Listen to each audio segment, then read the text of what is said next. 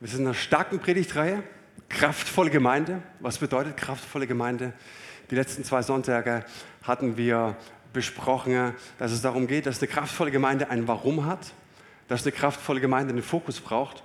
Und heute reden wir über ein Thema, das zugegebenermaßen schon ein bisschen tiefer geht. Kraftvolle Gemeinde lebt ein heiliges Leben.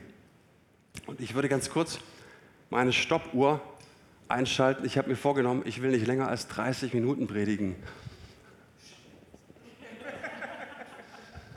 Eigentlich erwartet man an solchen Momenten Tränen, tiefe Depression. Sagen, was soll das jetzt hier? So ein Mist. Nee, sind alle glücklich. Ist okay. Übrigens schön, dass du dabei bist am Livestream. Möchte ich ganz herzlich willkommen heißen. Du darfst uns, wenn du möchtest, unseren Kanal abonnieren und du hast die Möglichkeit, ähm, unten in der Videobeschreibung oder du lässt ein Like da oder einen Kommentar da. Einfach so gut, dass du eingeschaltet hast. Habe ich geübt. So, gut, dass du da bist.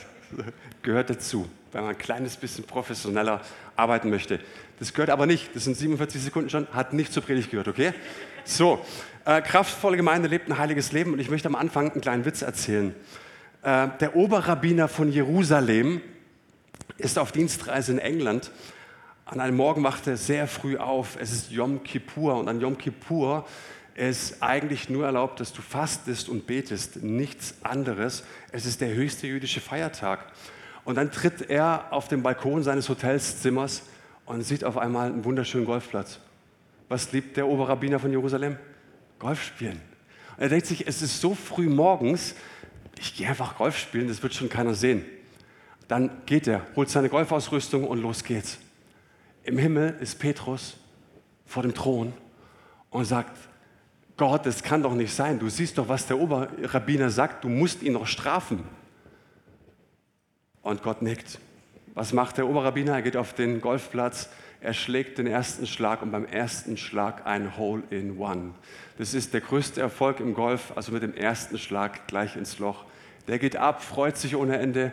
Petrus ist stutzig und fragt Gott, du wolltest ihn doch strafen. Sagt Gott, ja, habe ich doch. Wem will er es denn jetzt erzählen?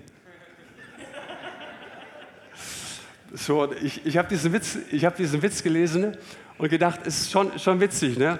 Also wenn wir darüber sprechen, dass die Gemeinde ein heiliges Leben zu leben hat, sage ich einfach mal, dann kommt gleichzeitig auch immer so ein bisschen dieses schlechte Gewissen. Kennt ihr das?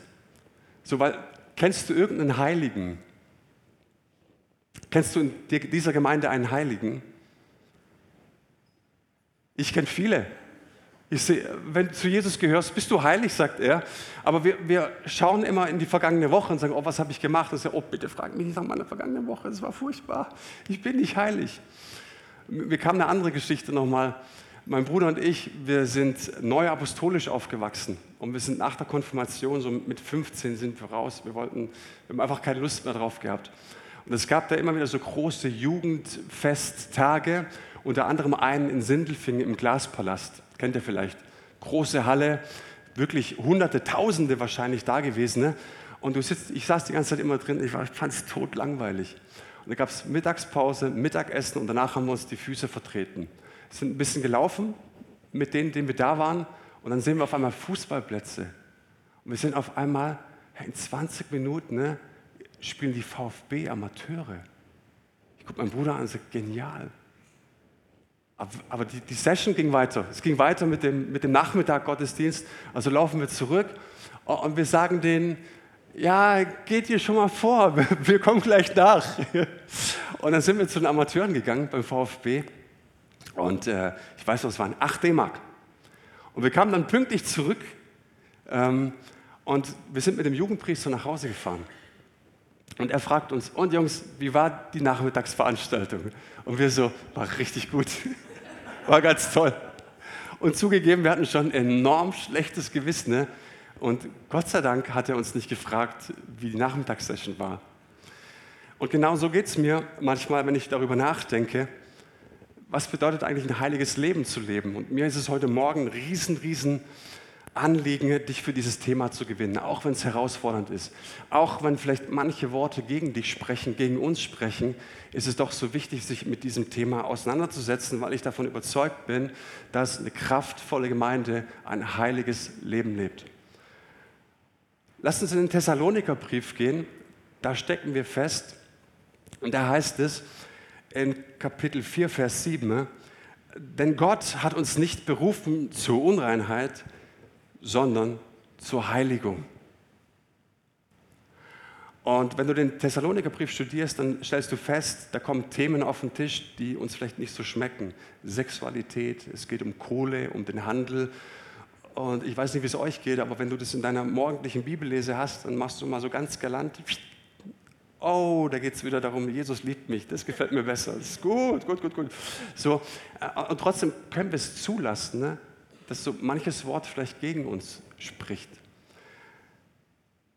Und ich bin immer wieder erstaunt, wenn du diese Briefe im Neuen Testament liest, auch insbesondere bei Paulus oder Petrus, die schreiben an verfolgte Gemeinden, also Leute, die unglaublich unter Druck geraten sind.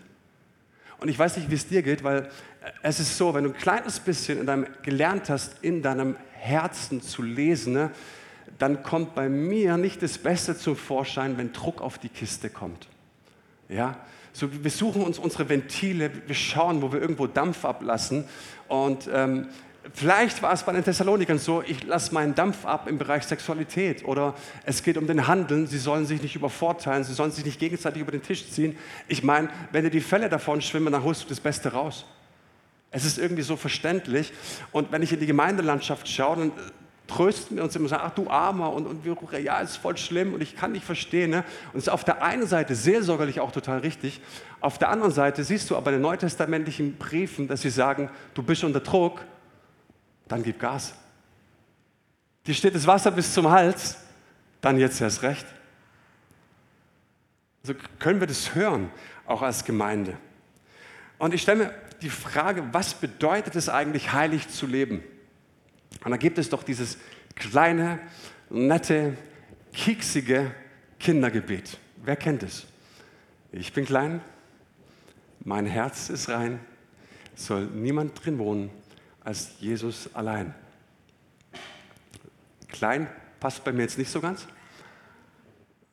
Aber dieses Gebet zu beten, ich bin rein, soll niemand drin wohnen als Jesus allein.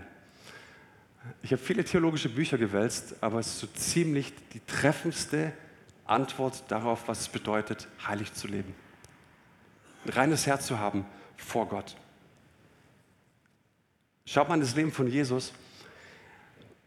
Alles, was Jesus tat, wie er lebte, er offenbarte das Wesen des Vaters. Und im Johannesevangelium sagt er uns in Kapitel 14, Vers 9, wer mich sieht, sieht den Vater. Das ist doch eine ungeheure Aussage, oder? Wer mich sieht, der sieht Gott, den wir nicht sehen können. Und weiter sagt er, der Vater, der in mir wohnt, der tut seine Werke. Mit anderen Worten, ne, Jesus war durchlässig für den Vater.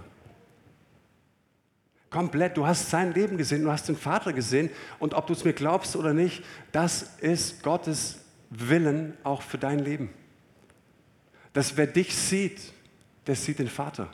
Der sieht die, sieht die Güte, die Liebe, das Wesen des Vaters. Und Jesus zeigte uns, wie ein heiliges Leben ausgelebt werden kann in einer Welt, die vollkommen in Opposition zum Willen des Vaters lebt. Wenn du so willst, in einer bösen Welt. Und wie oft sagen wir, naja, die Umstände sind schlecht, die Welt ist böse wenn die Umstände besser werden, dann würde ich auch wieder mit Gott, mit Jesus, würde ich wieder voll Gas geben, mit Gemeinde Gas geben.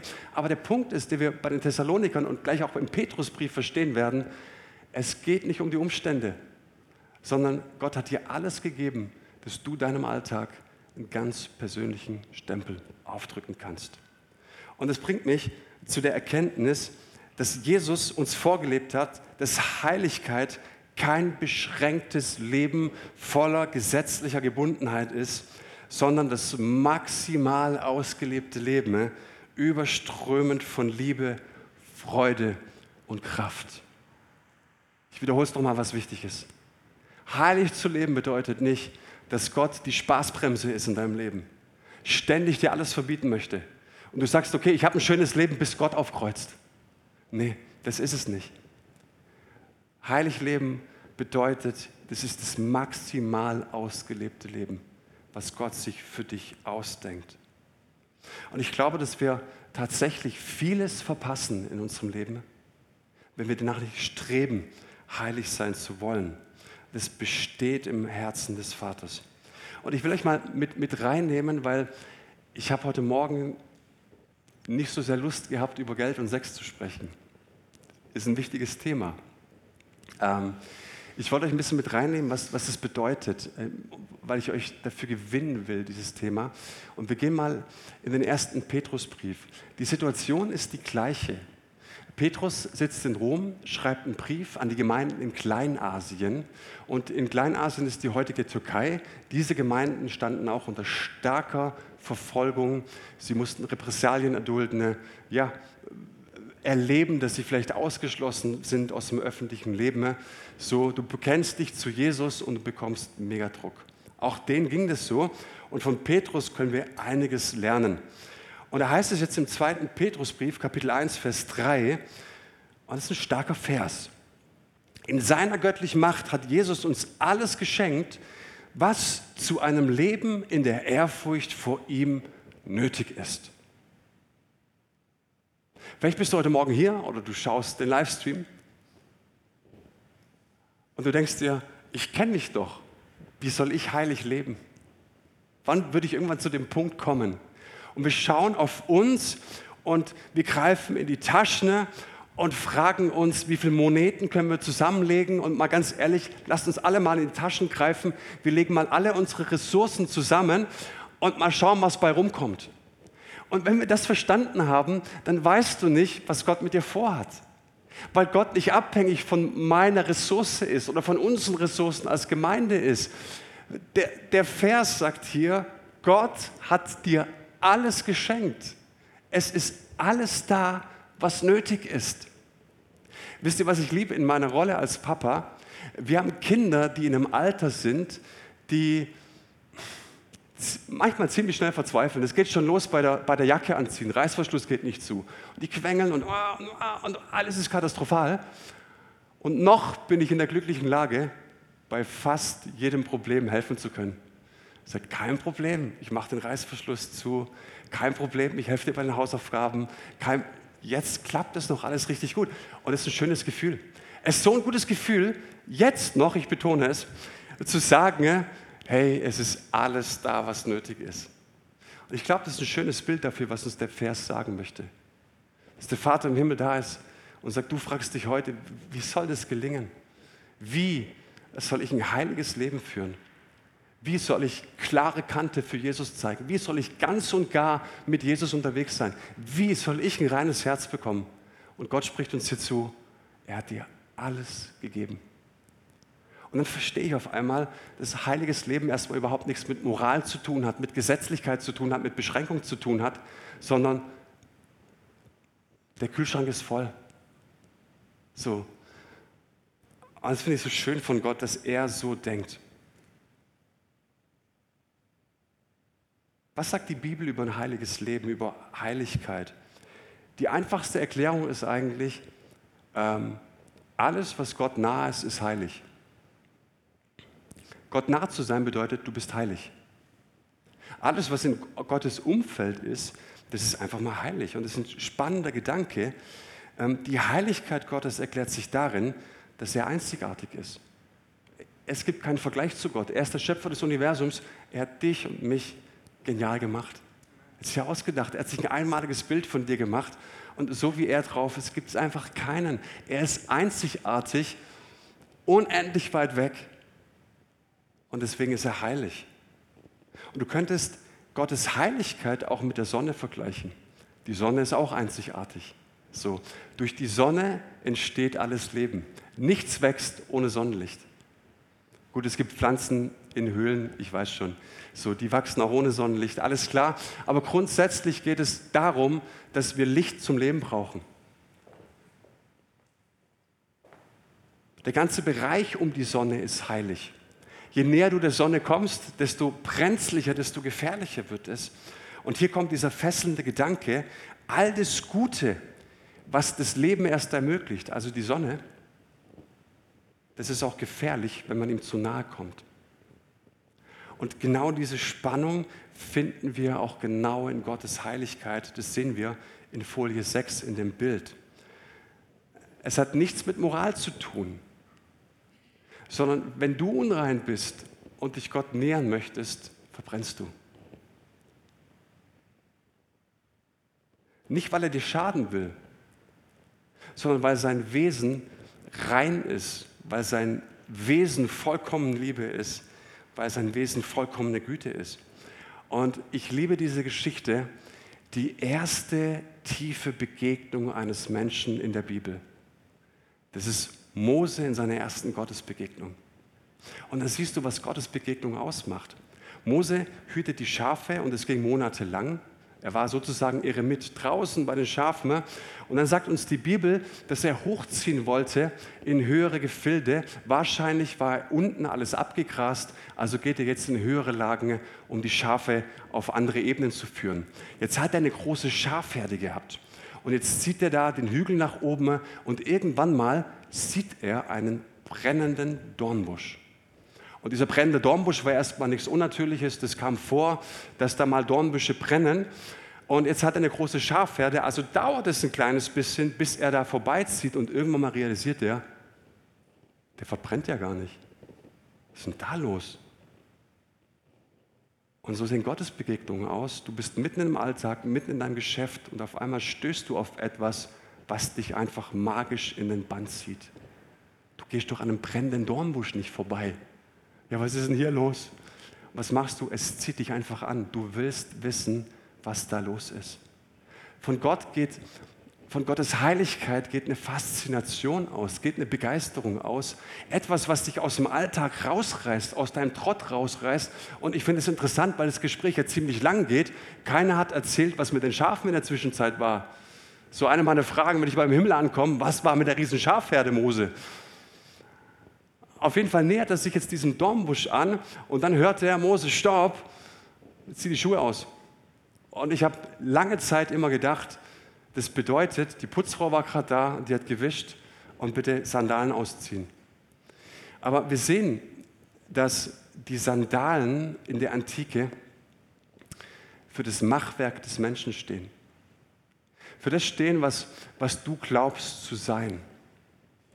Und Gottes Heiligkeit ist, besteht auch darin, dass er dich fasziniert, aber dass er dir auch ins Gesicht sagt, wenn du dich mir nähern möchtest, dann vergiss bitte mal ganz schnell, was du glaubst zu sein. Wenn du glaubst, dass du irgendwas mitbringst, wenn du glaubst, dass, dass mich deine Häuser, deine Hobbys, dein Bankkonto, deine Kreativität begeistern, muss ich dich enttäuschen. Also Gottes Begegnung hat auch ganz tief damit zu tun, dass wir unsere falschen Selbstbilder loswerden. Das ist meine Gottesbegegnung. Und dann kommt er noch näher, barfuß, und dann heißt es, stopp, geh nicht weiter. Und das finde ich interessant, dass Gott selbst Mose vor sich schützt. Und er sagt, weißt du, ich mache das nicht, weil ich ein moralischer, gesetzlicher Verurteiler bin, sondern weil ich dich gern habe, sage ich, wenn du in deinem Zustand als entflohener Straftäter, ich meine, vor 40 Jahren hat er in Ägypten einen gekillt. Ich lese nirgends in der Bibel, dass er beim Seelsorger das bearbeitet hat. Und jetzt kommst du mit dem Teil und Gott sagt einfach nur Stopp, nicht weil ich moralisch bin oder weil ich dich verurteile, sondern wenn du in meine Nähe kommst, wird es gefährlich für dich. Und das ist im Zentrum von Gottes Heiligkeit. Ich dachte dann, Obed-Edom, kennt ihr die Geschichte aus dem, aus dem Alten Testament? David will die Bundeslade nach Jerusalem holen und ist happy und tanzt und alles glücklich und dann fasst auf einmal der eine Knecht aus Versehen an die Bundeslade. Ich meine, der arme Typ, der wollte doch nur helfen. Was hat er denn falsch gemacht?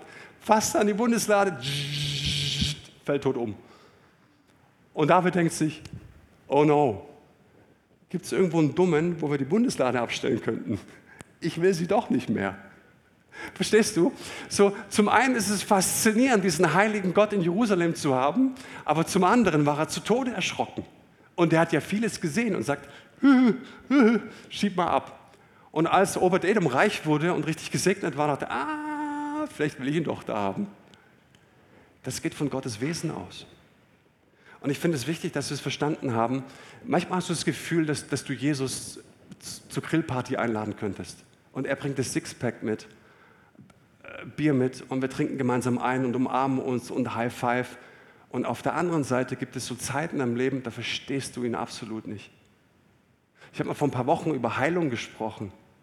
Und irgendwie habe ich das Gefühl gehabt, dass rüberkam, dass egal was welche Hände wir auflegen, dass Menschen immer nur gesund werden. Die Wahrheit ist, dass mein Erfolgsfaktor im Gebet vielleicht 1 zu 50 ist. Natürlich erzählen wir uns die Highlights, wie oft haben wir erlebt, dass Gott nicht eingreift? Warum? Weil du kannst im brennenden Dornbusch nicht auf dem Schoß hüpfen. Einen brennenden Dornbusch, den kannst du nicht einfach an den Haaren herziehen oder in die Schublade stecken. Du kannst einen brennenden Dornbusch auch nicht umarmen. Okay? Gott ist uns nicht verfügbar. Und trotzdem habe ich für euch noch ein Happy End. Zum einen sagt der Hebräerbriefschreiber, Gott ist ein verzehrendes Feuer. Es verzehrt. Jetzt sagt uns aber Petrus, hey, durch seine Macht hat er alles gegeben, was für eine heilige Lebensführung notwendig ist. Und da steht dieses Wort Eusebio. Hat mir gefallen. Portugiesische Fußballlegende. Also das Leben in Gottesfurcht heißt eine heilige Lebensführung. Dafür ist alles da. Und jetzt sagt er uns einen Vers weiter. Wir haben es dadurch bekommen, dass wir ihn kennengelernt haben. Ihn, der uns in seiner wunderbaren Güte zum Glauben gerufen hat. Um was geht es hier? Die Macht, die dich befähigt, mit Gott zu leben, bedeutet, du bist Jesus nahegekommen, du hast ihn kennengelernt.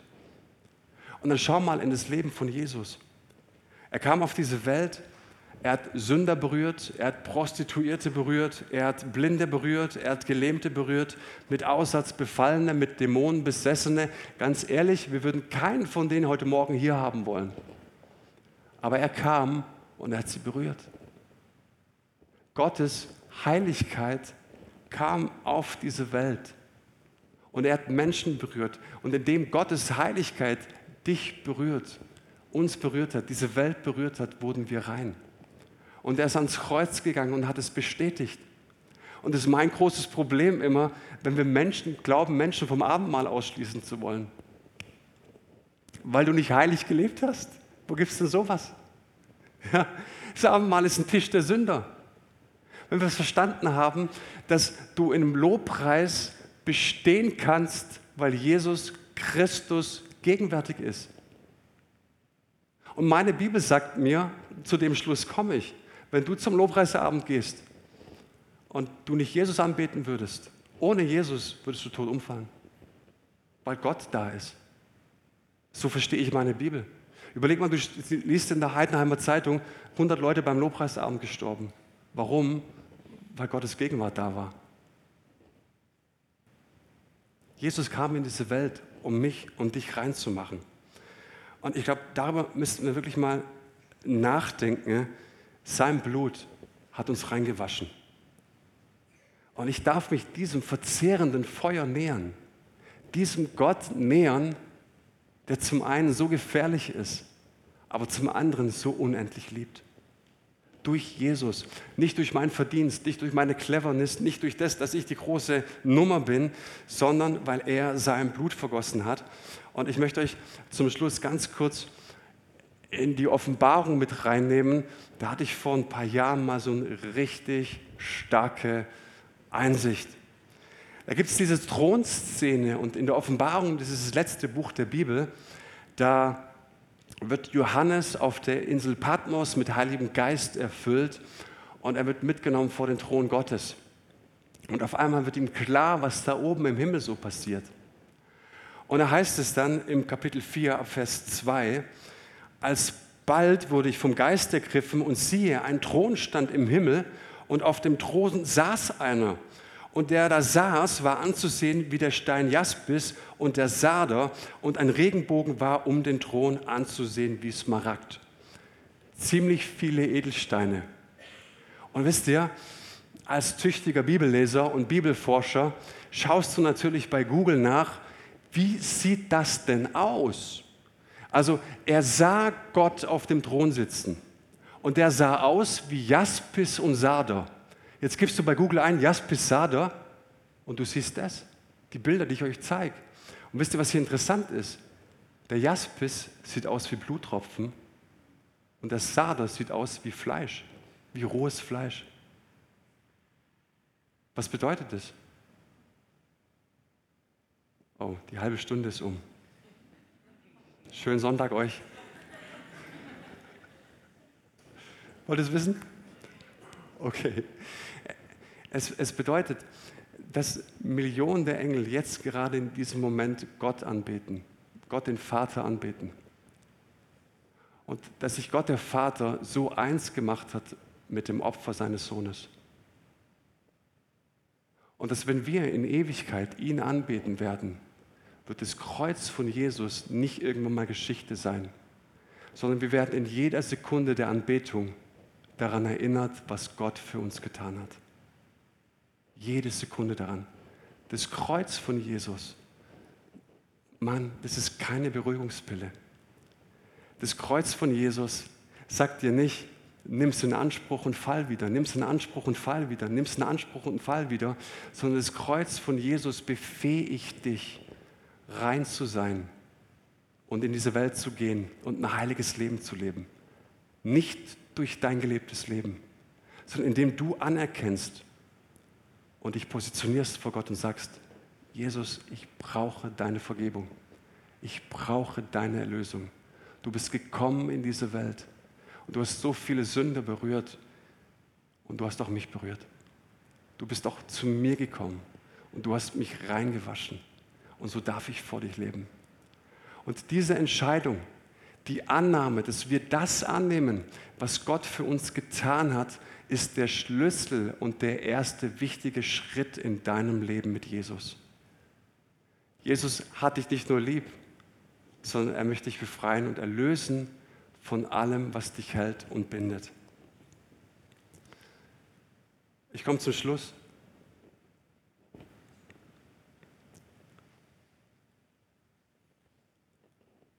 Dann sagt Petrus, Leute, macht euer Leben fest, lebt entsprechend dem, was er für euch getan hat. Und ich dachte, ich, ich dachte mir, ich lese euch nochmal den letzten Vers vor, in Vers 8. Vers 9. Wer das alles nicht hat, also wer darauf keine Antwort gibt, wer sagt, es ist mir völlig egal, Jesus, es ist nett, aber ich lebe meinen Stiefel weiter sagt Petrus doch, wer das alles nicht hat, der ist so kurzsichtig, dass er wie ein Blinder im Dunkeln umhertappt. Ein solcher Mensch hat vergessen, dass er vom Schmutz seiner früheren Sünde gereinigt wurde. Deshalb, liebe Geschwister, setzt erst recht alles daran, eure Berufung und Erwählung durch ein entsprechendes Leben zu bestätigen. Jesus hat alles für dich getan. Aber die Frage ist auch heute Morgen, wie antwortest du darauf? Und deine Antwort auf das, was Jesus getan hat, macht die Kraft unserer Gemeinde aus. Kräftige Gemeinde lebt ein heiliges Leben. Kräftige Gemeinde hat sich positioniert für Jesus Christus. Kräftige Gemeinde weiß, hey, einer hat alles für uns gegeben, deswegen geben wir alles für einen. Amen. Befestige es. Und egal, wo auch immer du stehst in deinem Leben, wenn du sagst, ich bin Kilometer weit von, weg von Jesus, dann sage ich dir, hey, für dich ist es nicht zu Ende. Gott pfeift das Spiel ab. Und wenn du in der 92. Minute 2-0 hinten liegst, sage ich immer, Gott pfeift das Spiel ab. Habt ihr neulich Dortmund gegen Bremen gesehen? Dachte ich endlich mal. Bis zur 91. Minute hat Dortmund 2-0 geführt. Was haben sie gemacht? 3-2 verloren. Halleluja, genau das meine ich damit. Gott pfeift das Spiel ab. Und ihr werdet nicht glauben, mein letztes Zitat, wer das gesagt hat. Der Herr fordert alles, was er dafür anbietet, ist wahres Leben, das Glück, für das wir geschaffen wurden.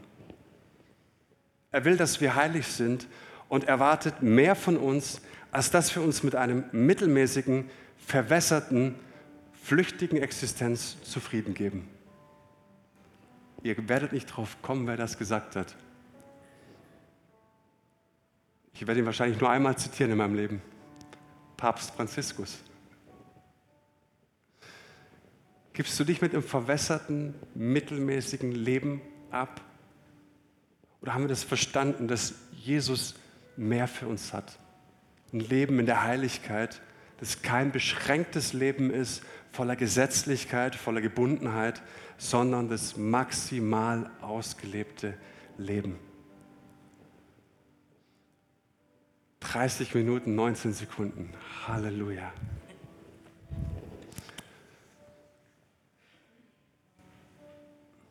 Ich lade dich ein, darauf Antwort zu geben. Und möchte es nochmal betonen, ich glaube, die Kraft einer Kirche besteht darin, in dem Maß, wie wir Antwort geben. Und Vater, wir wollen uns unter deinen Segen stellen. Und danke, dass du uns berufst. Danke, dass dein Wesen unveränderlich ist. Du bist zum einen verzehrendes Feuer und zum anderen hast du dich in das Elend und die Not der Menschen gekniet und du warst dir nicht zu schade, auch diesen Schmutz der Welt zu tragen. Wir preisen dich dafür von ganzem Herzen. Und ich bete, dass diese reiche Erkenntnis wieder ganz neu unser Herz erfüllt. Ich bitte dich, dass du das offenbarst in diesem Moment durch deinen Heiligen Geist. Ich bitte dich, wenn wir das, vielleicht, wenn Leute hier sind, die das noch nie richtig in ihrem Herzen ergreifen konnten, dass du die Leute reichlich segnest, Herr. Dass du der Gott bist, der dich ganz persönlich in unser Leben gekniet hat. Und egal wie unsere Geschichte aussieht, egal wie unsere Biografie aussieht, Herr, du nimmst uns bedingungslos an. Wir glauben, dass in deinem Herzen, in deiner Liebe keine Verdammnis für uns ist, sondern eine Riesenfreude, eine Riesenannahme für uns. Und das soll heute Morgen über diesem Gottesdienst stehen. Das soll jetzt über diesem letzten Lobpreis stehen. Herr, du verdammst uns nicht. Herr, du hast den Schuldschein, der über unserem Leben stand, zerrissen, der uns freisetzt. Und danke, dass du, der Heilige Geist, auch die Kraft bist, die Dynamis bist, dass wir entsprechend antworten können. Du hast uns alles gegeben. In Jesu Namen. Amen.